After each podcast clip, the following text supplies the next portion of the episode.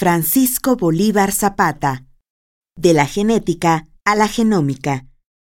Segunda parte.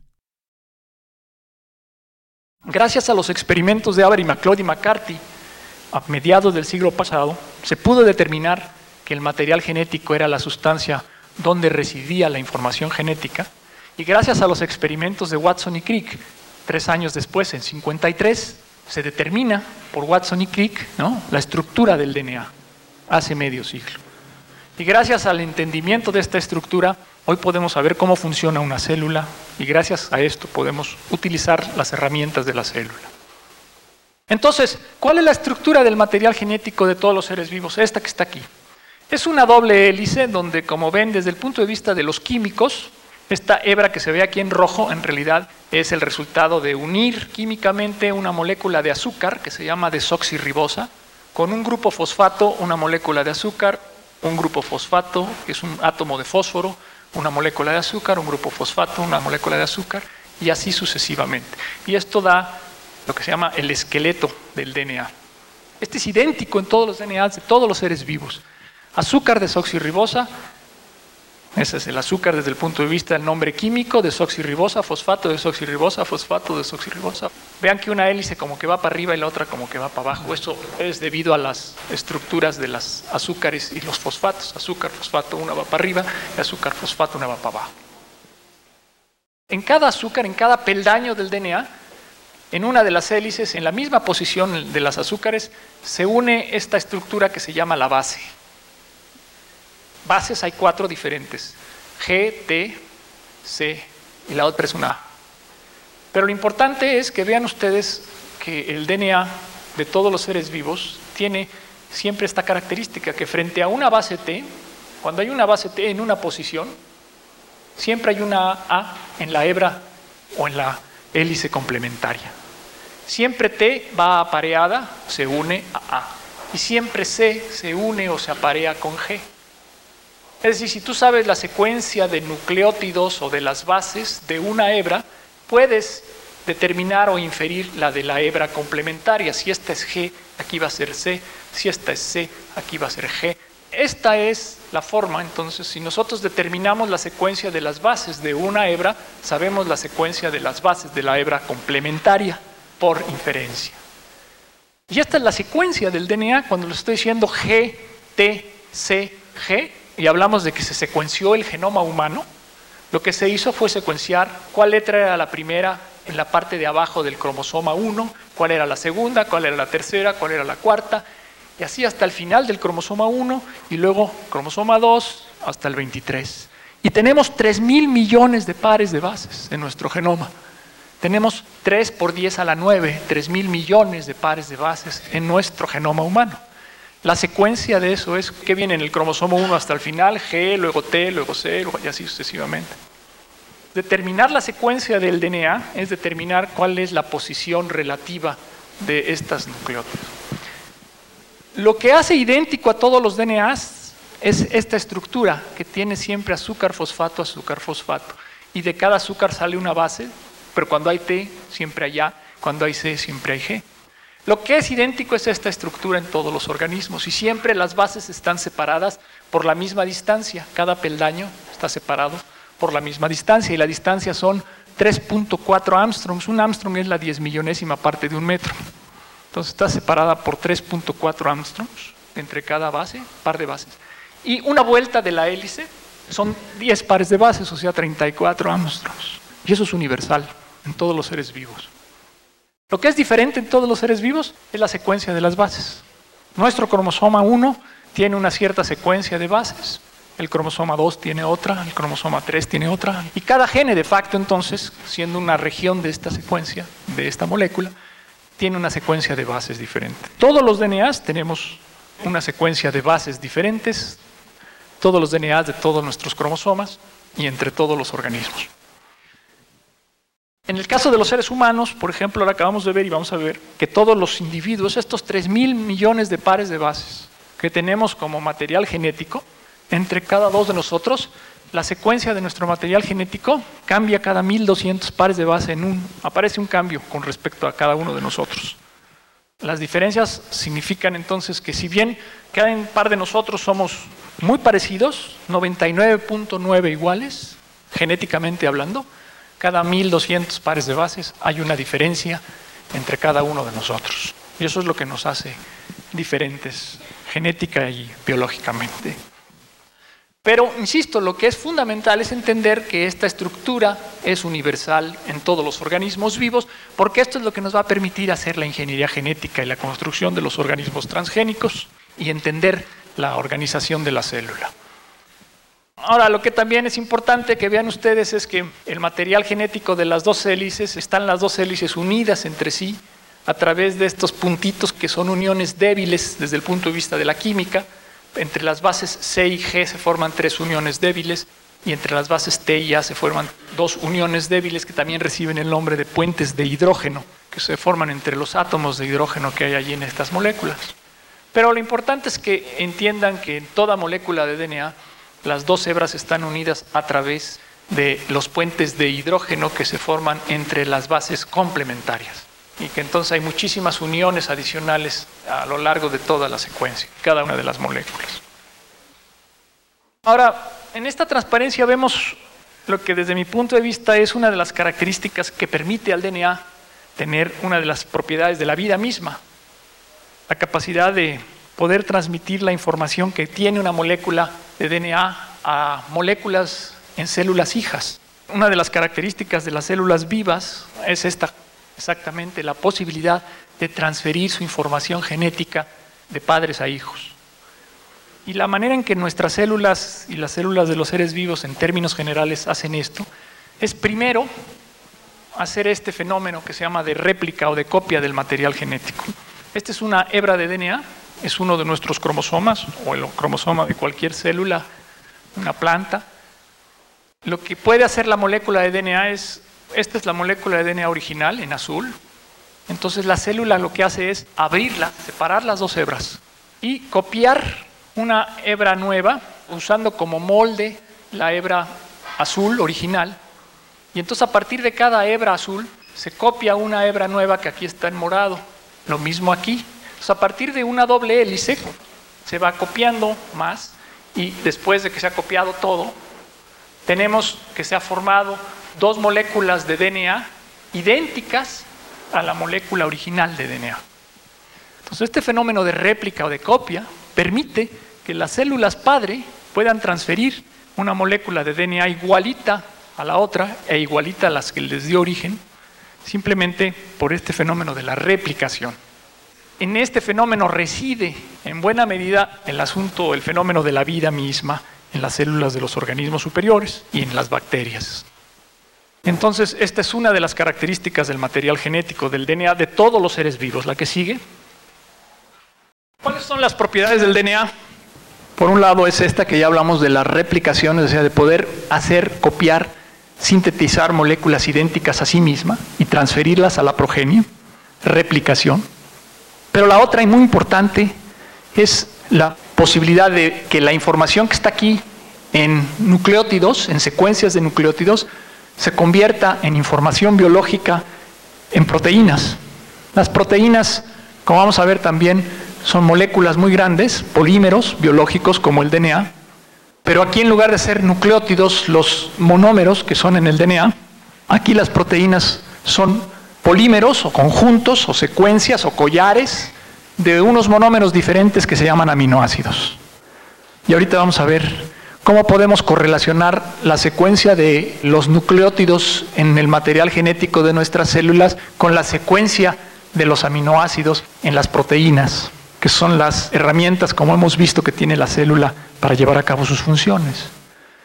Y para poder hacer esto, es decir, para poder sintetizar insulina o hemoglobina o tripsina o las otras 50.000 proteínas que tenemos en nuestro organismo para llevar a cabo las funciones, la célula lo que hace es esto, abre nuestro material genético, el cromosoma en donde se encuentra ese gene, copia ese gene a través de este fenómeno de transcripción y sintetiza una nueva molécula de material genético que en este caso se llama RNA en lugar del DNA, que es un mensaje, y este RNA se traduce y se convierte en proteína. Entonces, a través de estos dos fenómenos de transcripción y de traducción, los genes que tenemos en nuestros cromosomas dan lugar a proteínas, que son las herramientas que tiene la célula. Pero entonces, ¿cómo la secuencia de los nucleótidos aquí nos da la secuencia de los aminoácidos aquí? Pues vamos a ver estos dos fenómenos para entender este fenómeno de transferencia de la información genética en la información funcional biológica de la célula. Vamos a ver transcripción. Entonces, lo primero que hace la célula cuando quiere hacer insulina o quiere hacer hemoglobina o quiere hacer tripsina o quiere hacer las 50.000 otras proteínas que tienen nuestras células, lo que hace es decidir, bueno, abro el gene, este es el material genético, el DNA, el cromosoma en donde se encuentra un gene en particular, ya entendíamos que un gene es una región de cada uno de nuestros cromosomas, abre el zipper allí y utilizando una serie de proteínas que permiten copiar el material genético de DNA, ahora lo copian, pero lo copian en una molécula que se llama RNA. RNA es una molécula también de ácido nucleico, pero en lugar de tener desoxirribosa, como en el DNA, tiene ribosa y por eso RNA, ribonucleic acid, de ribosa. Entonces, este RNA se llama M aquí porque es el mensajero del gene, es decir, lleva la secuencia de este gene, este es un segmento del gene. Y entonces en el RNA, a diferencia del DNA, lo que tenemos es que es igual la secuencia, nada más que en lugar de T's, el RNA tiene U's. Entonces siempre que hay, aquí hay un error, porque aquí cuando hay una T se pone A, aquí cuando hay una A debería habernos puesto una U, una C, una G, una T, una A y así sucesivamente. Se va copiando y conforme se va abriendo la molécula, se va haciendo más grande la hebra esta de mensaje. Me pasa la que sigue. Entonces aquí vemos, este es un cromosoma, este es el núcleo de la célula, entonces, este es un cromosoma donde tenemos una región que es el gene que queremos copiar. Y aquí vemos cómo la célula abre esa región y sintetiza a partir del DNA, usando como molde una de sus dos hebras, a partir de este gene, de esta región, sintetiza una hebra de RNA mensajero que aquí está como verde. Ese es el mensajero. Y entonces esta secuencia que va aquí de nucleótidos uno después de otro va a ser se va a leer por la célula y se va a convertir esa información en proteína a través del fenómeno de la traducción, que es lo que viene aquí. ¿Cómo traduce la información en la célula? Bueno, para hacerlo requiere unas estructuras que se llaman ribosomas, que están aquí. Estos ribosomas son como la cabeza lectora que tiene una grabadora. Cuando ustedes agarran una cinta de un cassette y lo pasan por un lector de una cabezas lectoras de la grabadora, ¿Qué pasa en estas cabezas lectoras? Al pasar por allí la información que está almacenada en la cinta se convierte en canción, ¿no? se convierte en melodía. De la misma manera, al pasar la información de la cinta genética por estas cabezas lectoras que se llaman los ribosomas, la información que está almacenada, al ser leída allí, se traduce en una canción biológica, digamos, o sea, en una proteína. ¿Cómo le hace esto? Vamos a ver un poco más adelante, pero lo que quiero que se vea aquí es que para poder hacer la traducción de este mensaje, la célula usa estos ribosomas, estas estructuras que son las cabezas lectoras, para leer el mensaje. Los ribosomas son RNA también, que viene, este es el gene del ribosoma, es otra región en otro cromosoma, se transcribe, perdón, se hace RNA, este es RNA ribosomal, que se asocia a proteínas y forma estas estructuras, que son los ribosomas. Y en los ribosomas ya son estas cabezas lectoras que al pasar sobre el mensaje van convirtiendo la información que hay aquí en proteína. Las proteínas son collares de aminoácidos.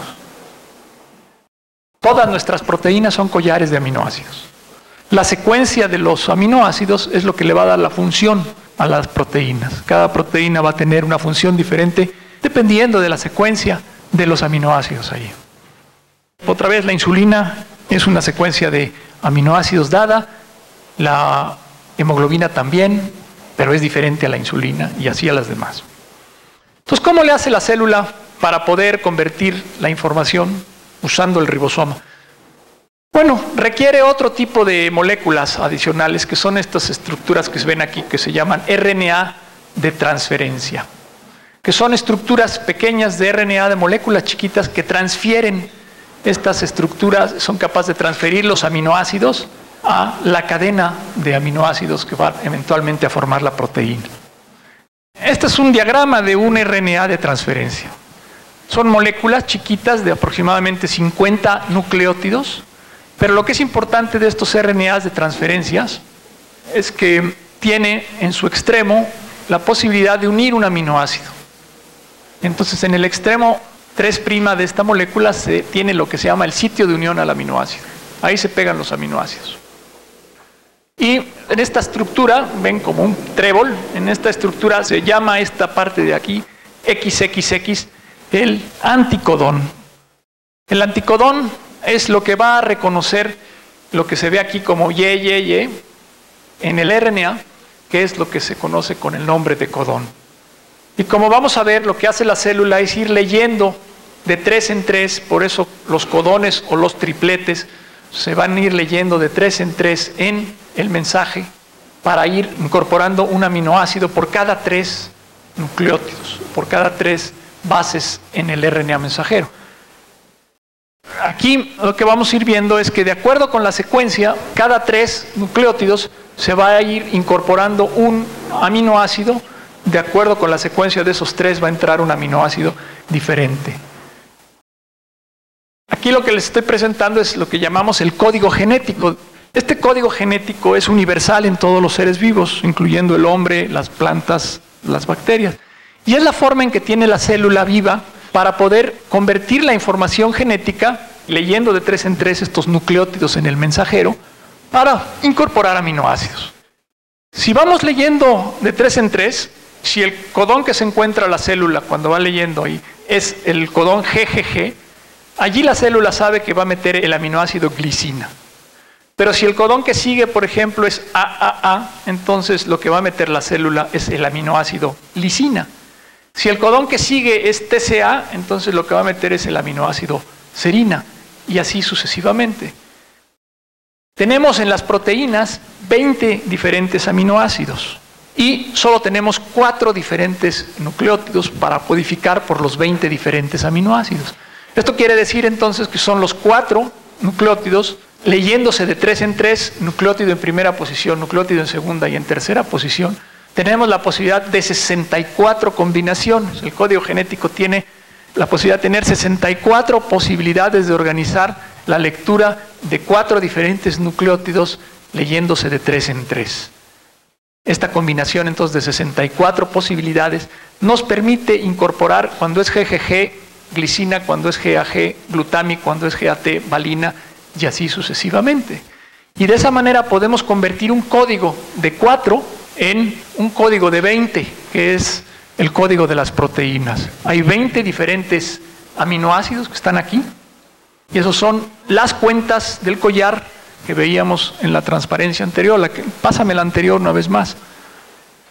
Entonces aquí ven que este es el collar de aminoácidos que forma la proteína. Cada proteína entonces es el conjunto, es un polímero, o es un collar cuyas cuentas son los aminoácidos. Y los aminoácidos van a ir entrando gracias a la lectura de tres en tres de los nucleótidos, gracias a la participación de estos RNAs de transferencia que traen incorporado un aminoácido. Entonces, como se van a ir leyendo de tres en tres, van a ir, cada tres de estos va a ir permitiendo la entrada de un aminoácido en cada uno de los pasos. Y así vamos a ir leyendo de tres en tres el mensaje, incorporando cada vez un aminoácido. Ahora bien, Déjenme meter aquí el concepto de la mutación, porque es importante entender que es una mutación. Una mutación es un cambio en la secuencia del material genético. Si ustedes tienen, por ejemplo, una secuencia de material genético, una secuencia de DNA, secuencia normal, hay diferentes tipos de mutación. Por ejemplo, una que se llama sustitución. Este par de bases, antes era aquí CG, fue sustituido por un par de bases AT. Una adición es cuando entre un par de bases, por ejemplo este AT aquí, entra un par nuevo, La adición puede ser de un par de bases o de muchos pares de bases. Y lo mismo la delesión, la delesión es que sale uno o varios pares de bases de una secuencia original. Esta secuencia perdió un par de bases con relación a la secuencia anterior. Bueno, ¿qué le pasa a nuestro material genético cuando ocurren mutaciones? Si estas mutaciones ocurren en los genes, como resultado podemos tener proteínas que no funcionan. ¿Por qué? Bueno, porque la secuencia de los genes, ya dijimos que se convierte en RNA mensajero y este RNA mensajero a su vez se lee en los ribosomas dando lugar a las proteínas.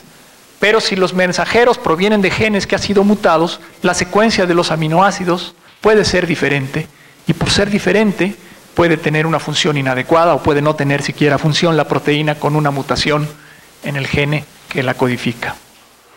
Entonces las mutaciones ocurren al azar, la luz ultravioleta, hay muchos agentes mutagénicos, químicos, y los virus mismos son agentes mutagénicos como el SIDA. Entonces pueden cambiar nuestra secuencia de material genético. Y de hecho todos nosotros tenemos diferencias cada uno con respecto a los otros individuos en la especie humana, también por razones de mutación ocurridas a lo largo del tiempo. Y nuestro organismo va incorporando estas mutaciones y si estas mutaciones ocurren en las células germinales, en el esperma y en el óvulo, pueden transferirse también a la progenie. Este asunto de la mutación es muy importante entender que es el asunto de que ocurre un cambio en nuestra secuencia de material genético y como resultado este cambio puede tener un efecto sobre las herramientas que son las proteínas que codifican este material genético. La que sigue, espero que en la que sigue se entienda un poco más esto en el sentido de si tenemos un material genético aquí en azul, el DNA, y sabemos que este material genético codifica para esta proteína, si este es un gene que codifica para esta proteína, si la proteína normal es esta, y este tiene la proteína en la posición 15 tiene lisina y en la posición 22 tiene fenilalanina y en la posición 49 glutámico. Pueden haber mutaciones aquí puestas en rojo que cambien, por ejemplo, de, en este caso de la secuencia 177 donde hay un aminoácido leucina, puede tener ahora, por la presencia de una mutación, en lugar de leucina puedes tener arginina. Y hay ejemplos, por ejemplo, en la hemoglobina. Pensemos que esto es la hemoglobina, esta es otra proteína, pero la hemoglobina de nuestra sangre. Cuando ocurre un cambio, una mutación en el gene que codifica para la hemoglobina, podemos tener hemoglobinas mutantes que ya no fijan, que no son capaces de fijar tan eficientemente el oxígeno en los pulmones y llevarlo a la célula de, para funcionar adecuadamente. Entonces hay mutaciones en el gene de hemoglobina que tienen problemas importantes en los individuos, igual para lo demás.